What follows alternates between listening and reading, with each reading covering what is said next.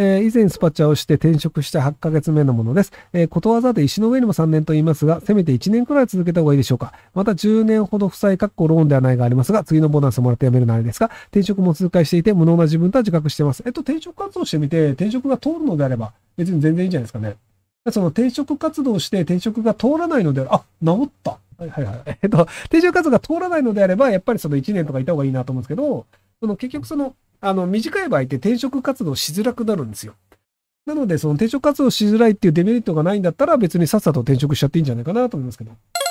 えー、32歳市役所職員女です。大都市で7年勤めてますが、残業なしで1人18万もありません。えー、激務の職場にいるので残業代はつきますが疲れてきました。恋愛も最近うまくいかないので不審で仕事一本できていくことを考えると、今の安い給与の仕事よりも市役所であれば2、3年頑張って習得した知識が移動できてしまうことを考えると、専門職に転職した方がいいかもと思えてきました。アドバイスお願いします。えっと、多分問題は今彼氏がいないことですね。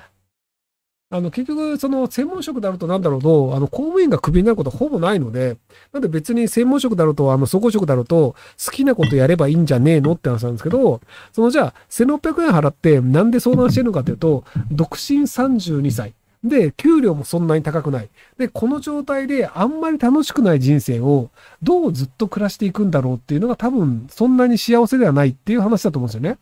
なので、じゃあその転職なり、その専門職に変わるなりしたら、じゃあそれはそれでなんか気分転換になるのかなって話だと思うんですけど、でも多分その独身で、じゃあその給料も高くなくて、で、その子供がいるわけでもなし、家庭もないから将来に希望が持てないよねっていうのは変わらないと思うので、なので、あの、出会い系サイトを使ってください。え、じゃあ、あの、公務員32歳だと、あの、普通にモテますよ、大都市だから。その、40代後半とかで、10歳以下の人と付き合いたいと思ってる人ってすげえいるんですよ。で、あの、顔とか別にどうでもいいみたいな。で、あの、公務員でちゃんと仕事もあるので、なので、その、要は、あの、全然こう、なんか、あの、生活費入れてくれるって入れてくれないってわけでもないので、なので、あの、上の、その、男性の、その、結婚相手の年齢の上限を上げていけば、何と問題もなく結婚できると思うので、なので、あの、出会い系サイトで40代の人と、あの、出会うみたいな感じでやっていくと、毎週毎週そういう人と出会って飯をおごってもらってみたいになって、で、相性の人がいたら結婚するっていうのをやればいいんじゃないかなと思いますけど。えー、先日、急性病院、かっこ文春でブラックロードの問題が報道された病院と同じ系列、労働環境告知を退職しました。退職する前は開放的な勤務になるだろうと考えていました。しかし実際に退職すると緊張の糸が切れたのか、頭痛や倦怠感が生じ、体調が悪くなってしまいました。この状態どのように対するといいでしょうかえっと、メンタルなんで、あの、心療内科に行ってください。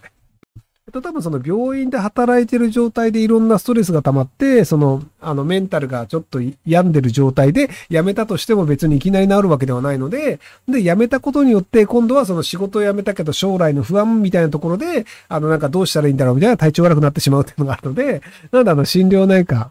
に行った方がいいんじゃないかなと思うんですけど、いや、なんか、最近多いんですよね。なんかその、ここ心療内科やろってコメントがあるんですけど、なんか、あの、心療内科行った方がいい人の質問が若干多いなっていう気が僕もしました。はい。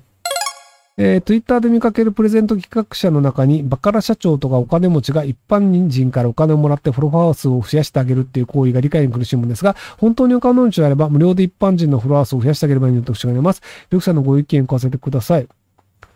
うんと、お金をもらってフォロワー数。ああ、まあでもお金ないんじゃないですか？あの、お金持ちのふりをして、庶民からお金を巻き上げるビジネスモデルっていうのが昔からあって、なんかあの、秒で1億円儲けるっていうので、お金を巻き上げてた人が、結局あの、なんか税金払えなくて、で、確かなんか、脱税にはなってないけど、なんかあの、だから税金滞納して揉めてみたいなので、結局ドバイに行ったりとかあるんですけど、なので、あの、お金を持ってますっていう人で、ちゃんと本当にお金持ってるのが証明できた人ってあんまりいないんですよね。よくあの、僕が例が出すのが青白王子で、青白王子は脱税で捕まってるんですよね。あの、1億円以上脱税してるので、あの人は金持ちです。あとあの、テスタさんとかの株ででも儲けてるんですけど、なんかあの、なんか養護施設にパソコンをあげるから500万ちょうだいって言ったら500万くれて、あの、今年もあの、500万ちょうだいって言ったら500万くれたので、なのであの、テスタさんも金持ちなんだなと思ってます。はいなので、あの、金持ち風の人っていうのはいるんですけど、結局あの、本当にお金持ってる人と、金持ち風の人は、あの、お金を集めようとするかどうかなんですよね。だからその、テスタさんとかって別になんか、じゃあ、情報商材売ります、みんなこれ買ってねとかやらないじゃないですか。そんなことやらなくても金持ってるから。で、じゃあ青白王子もあの、そういうのやんないじゃないですか。お金持ってるから。なんで、お金持ってる人は庶民からお金を集めようとしないっていう。えそのビジネスモデルに労働者は出ているじゃないか。まあ、結局だからそのお金儲けてそうな感を出してお金を儲けるっていうのをやろうとする人たちっていうのがいるので、そこなんかお金持ちとお金儲けてそうに見えてお金を集めたいっていう人の違いはちゃんと理解した方がいいんじゃないかなと思いますけど。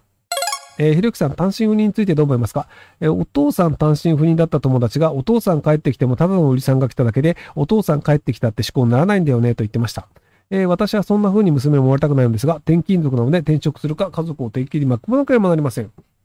えっと、その人が手抜いたっていうだけで、例えばあの、毎晩なんかそのテレビ電話、LINE とかで繋いで会話をするとか、なんか土日は必ず帰るとか、まあその、あの土日帰るのが難しいんだとしても、じゃあその、あの、テレビ電話をその、なんか土日の場合は1日1時間必ずするとか、同じ時間にテレビ電話を繋ぎながら一緒に食事をするとか、その雑談をして会話をするとかっていう、そのコミュニケーションの時間をどれだけ多くちゃんと確保するかって話だと思うんですよね。